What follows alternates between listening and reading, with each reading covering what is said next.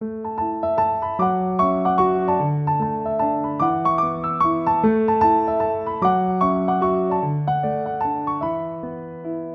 迎大家收听那可那个清华，我是主持人胖达。说到清华大学，不知道大家会想到什么？台青交高材生，成绩好，很难考，还是台积电，还是要卖干救台湾？更多的时候，大家还会觉得清华是无帅哥。那在看似抢手的清华大学，大家抢着念的清华，也有被拒绝的时候。今天我们想来跟大家聊聊这些清华大学被拒绝的原因。而最适合聊我们这个话题的人，Knock Knock 开门人，就是我们的招生策略中心王杰主任。我们主任每一年总是会遭遇到几波被强烈追求又被狠心拒绝的时候，他是我们冷热三温暖的苦主。让我们欢迎主任。各位同学，大家好，我是清华大学招生策略中心主任王杰。今天我们精选了不来念清华大学的五大理由。第一个理由是地理原因。对于台北的学生来说，新竹是南部；对于中南部的学生来说，又觉得新竹好远哦，回家好不方便。那主任，你觉得你怎么看这个大家的想法？其实啊，这一点我在很久以前跟我们系上的同学有过很这个深刻的分享跟讨论。同学们一致告诉我们说，老师不是这样子的。其实住宿呢，让我们更靠近，而且不管是嗯从北部来的同学或南部来的同学，真的我们在新竹集聚一堂。我月底再回家吃饭就好啦，哦，反而是如果住在同一个县市，嗯，就让我很老实的跟大家分享，我自己的高中同学，我是新主人嘛，他们考上大学之后，嗯，去南部的同学，去北部的同学都立刻就开始订回家车票，因为他们就是要固定回家时间。反而是住新竹的同学呢，嗯，他们都不回家，然后爸妈必须寄出像。你要回到家，坐在家里面跟我们对话超过半小时，不能回来倒头就睡，才能领生活费现金。所以拒绝打现打生活费到他们账户上的状况。所以其实住得近，并不会比较常回家，反而是就是能够来一个比较远的地方，体验不一样的生活，然后偶尔回家跟家人可以有一个就是久不见，然后小小的亲密感这样子。有有，这个我非常能够体会。通常就是。比较常住在家里，就比较容易会有冲突。通常你开始住校之后，就发现亲子关系会变得比较好。真的，真的。那第二个呢？大家不会想要来念清华的原因，就是觉得就是我们的新竹呢是美食沙漠。就是如果大家要排美食沙漠之都，新竹只要自称第二，相信台湾应该没有任何的县市会想要来就可以比拼成为冠军的。那在不少的乡民心中，就会认为新竹唯一能称为美食的餐厅是。麦当劳。那身为新竹在地子民的主任，你怎么看这个题呢？说真的，有某种程度的真实性，但是呃，也是觉得说，嗯，同学们可以重新思考。我想每一个地方都还是有每个地方很厉害的美食啦。嗯，我自己其实是走食神路线，就是我到哪里都在找好吃的食物。然后，嗯，像在呃，我自己的导生们每一年来到清华，我也立刻问：哎，你们在新竹有没有找到自己喜欢吃的食物啊？嗯，等等，学生也的确在清华，好像第一个被教育的都是说，就是小吃部的麦当劳是第一名。但是其实也是新竹偶尔有一些出乎意料很好吃的东西哦。譬如说，我有一个从在美国常年工作的友人呢，他自从五六年前有一次来清大拜访我之后，他就发现。我们在学校，我带他去学校对面一家知名的豆花店。从此以后，他就爱上了每年坚持回台湾都要一定要来清华附近，就是一天吃两碗豆花，然后要来至少吃它个三天以上，才甘心的回到外县市。然后他还不断跟他在北部的友人们分享说新竹的豆花如何如何的好吃。友人们说，那你们帮我们带回来。他说不行，那个那家全靠那冰沙，一定要现场吃冰沙。对，所以就是也是有这种好吃的店这样子。那那至于哪一些店家需要我额外帮他们做夜配，欢迎随时洽询清大招测中心。这个店名我们就那个等他们跟我们接洽好了，我们再为大家披露是哪一家店。或者是欢迎大家真的要来，赶快来念清华，你就会知道这些好吃的店在哪边。好。那接下来就是我们要谈第三个跟第四个，就是大家不会想要来念清华的原因，就是第一个呢，就是大家想要念台大；第二个呢，大家就是觉得清华没有一科。那我想在台湾其实。很多的人，就是尤其也是在华人社会，就是认为。呃，每一个人心中可能都会有一个台大梦啊，有一个医科梦。那同样作为就是学科能力很强的学生，主任当初有没有被这样期待过？那或者是你怎么看待？就是大家会觉得哇，一定要念台大，哇，一定要念医科，这样才是一个成绩好的学生最好的选择。好的，其实我想大家都有这样子的经验啦。我自己的爸爸妈妈也会曾经强烈的期待我会不会去念个医科呢？那呃，我觉得第三、第四这样摆在一起是很合理一起讨论的。我觉得首先要问同学们，如果你心中很清楚知道。呃，你是想要念医科的，你的你有一个医科梦。那么，呃，说真的，在清大还没有医科之前，真的的确不用硬来清大啦。哦，不过趁这机会也这个报告一下，清大现在很认真，正在跟教育部深设医医科中，所以我们可能很有机会，也可以迎接这些想要念医科的同学。嗯，当然，第三个真的就回到说，有些同学是有台大梦。那呃，如果你的梦想就是台大，我们也是。不不勉强你来新竹，但是呢，我们想要在这趁这个机会特别强调，因为我每年都碰到很多同学，他是处于一个选校不选系的状态。那呃，选校不选系的时候，我们当然首先是持祝福的态度，但是同时也会要呃，单纯就关心的角度会问问看，说，请问这个系到到底可以不挑到什么程度？好像我光去年呢，就有跟几个同学，他们也是同时上了清大跟呃台大，非常苦恼中的时候，就跑来问我，那他们也是相信我是一个非常中立的人呐，所以他就说，哎，我要去念台大某某系，那其实这不是我心目中第一名的系，那清大的这个系其实就是我想念的戏，那但是我总是相信，或许我去了台大会有机会转系去我想念的戏啊，怎么办？这个过程中，我们就讨论很多。我就首先告诉问他啦，我说你现在要去念台大那个系，因为每个系转系的这个严格度都不一样。像清大其实对转系是相对弹性的，但是台大可能会有比较多这方面的压力的时候，我说你要做好心理准备。要是运气不好，你真的没有能成功转系去你心仪的系，不管是那个系太抢手，还是你自己后来成绩没有能达到那个标准的时候，你在你现在这个系，你甘心一路念到大学四年吗？你确认这个系是你大学四年之后能够找到？你想要做的工作，那我这样讲的时候，这个学生真的就很认真回去思考了好多天，然后后来告诉我说，我觉得我可以接受。我就说好，那你就放心的去台大吧。所以，嗯，所以当然不是说选校不选系一定不好，但是我就是会提醒同学们说，如果你有选校不选系的需求啊，请认真谨慎的思考，你不选到一个什么，不挑到一个什么程度。有些学系有可能甚至组别都跟你们到底是一类生要去上三类的，还是三类生要上一类的，这样子的跨组对你而言会不会变得大四大学呃大学四年反而念得很辛苦这样子？对，那。就可能本身考生其实他是很清楚他喜欢什么戏，他对什么有兴趣，可是他其实最大要面对的困难是父母亲对他的期待，或是父母亲不需要他念这个学校或念这个戏。等等这些困难，那我也想要请主任跟我们分享一下。那你就是在招生的这一年当中，其实应该有面对到很多学生，就像你刚刚提到那些学生会跟你讨论，那应该也有很多的学生其实也是面对到家长的压力。那你可以跟我们分享看看这些，就是这些你有听过的经验吗？好，其实这是一个真的很严肃的问题，因为我们每年都会碰到一些学生，他呢其实来念这个系。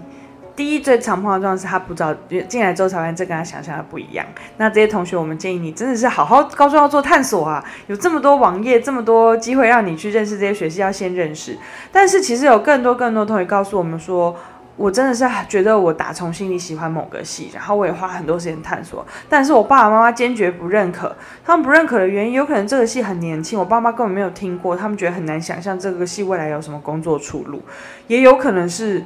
真的是子传父业，就是父母亲还期待他们回去接接班家里，不管是哪一科都有可能需要被接班的，呃，这种各式各样的压力都有。那我我自己就是在这过程当中，呃，也看过好几次有学生他。有两种做法，一种真的是先斩后奏，他就是先应念了他要他自己想念的戏，然后父母亲一直不断跟他不管冷战呐，嗯，切断经济来源呐，嗯，各式各样，让孩子在学习过程中，真的后来压力很大，大到都忧郁症了。那也有父母就是孩子去念了父母亲想要他们念的学系，后来真的发现这一点都不适合他们，然后他们在过程中一直想要转系，这样子跟家人不断的沟通。所以，嗯，我其实想要特别强调说。嗯，因为华人的社会、华人的家庭是非常紧密的，我们真的是很难做一个决定，完全不听取家人们的建议。但是我就会鼓励各位同学要花一点时间跟父母亲好好的沟通。沟通不代表你一定要完全听他们的，沟通我觉得先决条件是要给他们彼此都要有一点时间来思考。像我自己就会想要趁这机会提出，如果同学们愿意的话，嗯，可以用以下几个小 paper 来做沟通。第一呢，千万不要。事到临头才来沟通，也就是千万不要明天要填学系了，今天才跟爸妈说，我决定要念某某系，然后你爸妈就在一夕之间家庭变故，然后你们严重的互摔东西，千万不要做前一天晚上再做这种事。所以我是真的认为可以从，如果你现在高一，你就现在就开始跟父母亲一块探索，因为在你认识一个学系的时候，父母亲也有时候要认识新的学系，要更认识呃现在社会的走向，有很多工作以前他们在选择的时候没有这些工作，或者是某一些学习以前的出路跟现在的出路已经不一样了，让父母亲跟着你一起去学习，了解这些学习有什么样的改变，呃，或许对大家都是一个教育的过程，所以千万不要最后再来做，而且越早越好。那如果你是呃到了高一高二后面发现说好我已经立定志向了，可是这个时候呢，父母还是不觉得，有的时候父母可能没有能完全理解，或者他们他们自己的想法，他们反对的时候。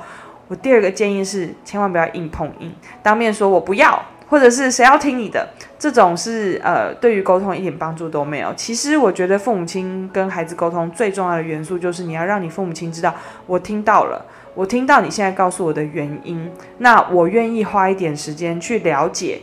和认识我现在选的学系和你们想要念我念的学系是否各自都跟你这个想法仍然符合？那我们再来慢慢谈。所以简单来说，用一个缓兵之计。然后呢，我自己觉得最有用的方法就是从你说我知道我有听到了，我知我了解你反对。到你做决定的中间，千万不要就从此沉寂，再也不提这件事，而是要不断小小给他们洗脑啊！你就是要慢慢的收集一些资料，说，诶，我今天有花时间去看你们建议我的这个学系，那我觉得哪些地方不错，但哪些地方我有点担心，诶，不管这担心是我觉得我能力不足，或我担心，诶，这个好像呃社会走向不这样，呃，工作是不是以后不是这样子了？慢慢提出跟父母亲一起讨论，也慢慢改变他们的心。千万不能只讲坏话不讲好话，当然有偶尔要给那个父母亲心仪的戏一点正面的说哦，我有看到这这点很好，但是哪里我很担心。或同时你也可以认真的去探索哦，妈妈，那这是我自己看上的戏，我做研究之后发现他们有什么样的状况，诶，他有什么样的出路？呃，在这个过程当中，你也千万不要只讲自己喜欢的戏，只有好处没有坏处，也是好毁誉参半的跟父母亲讲。但是在这个过程当中，我觉得大家都应该要保持着一个 open mind，就是你自己也不能。能预设立场，我做这一切研究就是为了打垮我父母亲心目中那个可惜，而是你真心要去思考看看，我是不是对这个有兴趣。然后，呃，第四点，我想特别分享是，你在这个过程中一定要，就某种程度上，父母亲很安心。呃，我自己的方法是，我会告诉母亲说。我在做花这些时间去做探索的同时，我心中对你们是尊重的。所以，如果最终最终你们都反对，我还是会听你们的。但是，为了让我不后悔，你们愿不愿意让我多一点时间来探索呢？嗯，所以最终其实应该用我自己做做例子啦。我其实大学的时候是念纯化学的，然后我父母亲呢，怎么会让我念化学呢？不是想要念医科吗？没有错，因为我在美国，美国。Lucky 就是大一不用立刻就是医医学系，他们是要念完大学四年之后才申请医学系嘛。但是有 Pre Med 一个什么 Major，那我妈妈说，哎，你要不要念医学院？我就说，嗯，我不排斥。那我试试看，所以我那个时候就去参加很多申请医学院需要的一些 club，大家互助这样。他们就有一次讲座，就是说，哦，pre med bio 的同学，大部分人都会说 pre med，然后主修生物嘛。他说，其实他们到考那个 MCAT，就是美国医学院的考试的时候，没有没有化学系考得好，因为他们化学系有机修的比较好。所以我就很得意告诉我妈说，我决定我要修 pre med camp，其实是我内心真的比较喜欢化学，嗯，因为我到时候 MCAT 就会考比较好。那在这过程当中，我也是很认真，其实我是真心去探索我到底自己适不适合医学系。那我参考认识的人，还有自己去实地看，做很多 volunteer work 之后，我就回来慢慢的告诉我妈，譬如说我很担心我自己脊椎不太好，我有没有那个体能能够担任医生这么辛苦的工作呢？嗯，甚至包含哦，你看医生有时候工作是有很多风险的，呃，在美国做医生怎么样状况会被告，或者是像现在疫情的时候，哎，我自己愿就是有没有那样子牺牲奉献的心，能够呃被接受，说我因为工作关系得到一些传染病等等。那我们在沟通之后，我就慢慢告诉我妈妈，也让她体验到说，哎，这个很辛苦的工作，我自己适不适合等等。后来呢，呃，在在但这一切的过程中，都是他提出，我就愿意去尝试。但我尝试，我会愿意把我的感想 feedback 给他们。所以最终，当我决定不继续不不走医学院路线，而是走化学系的路线的时候，我父母亲也大概大概可以接受。但是在这过程中，我一定要让他们知道我是很有目标，所以我是对做研究有兴趣的，我是对教学有兴趣的。我有一直去不断的探索，让他们知道我不是为了逃避他们想要我念的学系而另随便选一个学系这样子。嗯嗯。我觉得主任这段分享非常的好，其实也给我们很多提醒，就是呃，其实大家一直都有在讨论选系跟选校这件事。我觉得他其实如果高中可以开始，其实现在高中很多的老师跟很多的课程，其实都已经及早的让学生可以有呃探索自己兴趣的机会。那其实大家也不需要担心，就是你在高中阶段，你的决定跟你入了大学之后，跟你想象中的不一样。其实，在以清华大学来说，其实清华大学有很多特色的课程，那很多特色的学习的方式。就是以清华大学为例，其实我们就有首创的各个学院，其实就会有学院学士班。其实它就开放，让学生在进入大学的时候，并不用马上就决定说你要念哪一个学系。其实你就是多了一个探索的时间，那你可以去多方的修课。那另外一个。更有特色的，其实也是我觉得清华大学很棒的地方，就是我们提供了学校学生双专长的这个机会。那我们也想要请主任帮我们分享这一个，因为我觉得这个其实提供了学生更多探索的时间跟机会。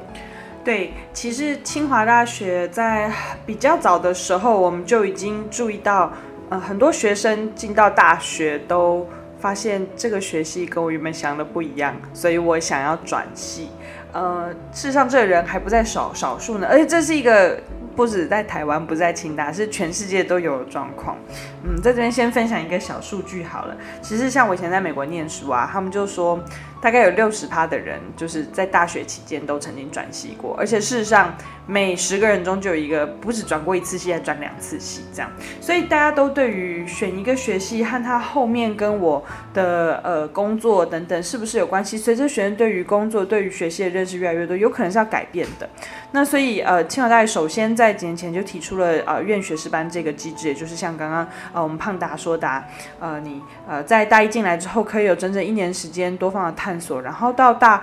一下学期的时候，在最后做一个分流。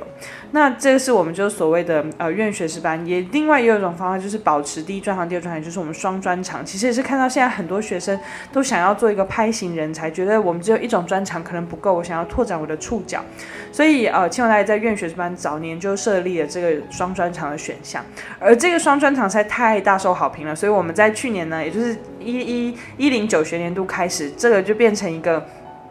全清大都可以这样做，你不再只是需要是院学士班，你在任何一个学系，你进来的时候是你的学系，它就是你第一专长。你可以在任何时间点决定，我还要去修一个第二专长。那各个学系为了让学员不会因为要修个第二专长就必须要延毕等等，所以也大大下降了第二专长的认定所需要的学分数。所以呃，你可以。呃，大一进来的时候，譬如说我是化工系，那我就进来是化工系的学生。然后我到探索之后，我决定大一下学期想想啊，我决定想要再来一个呃第二专长经济系，不用到像辅系修那么多课，但是我想要多一点经济方面的知识，所以我就跑去经济系做第二专长。那我仍然可以在四年之内，当然要妥善的规划你的课程，要跟你导师好好聊一聊，但是就可以有机会在四年之内啊，同时完成第一专长跟第二专长，分别是化工系跟经济系这样子的。呃的状况，而且可以在你的毕业证书上面注记，所以这个双专长的状况已经推广到整个全清大了。嗯，好，那其实我们欢乐时间过得非常的快。那我们也感谢主任跟我们聊了这么多。那其实清华大学还有更多有趣的趣事，也有很多值得大家关注的资讯。那我们会持续呢邀请清华大学各方人物来帮我们解答。那那可那可清华，我们下次见喽，拜拜。拜拜。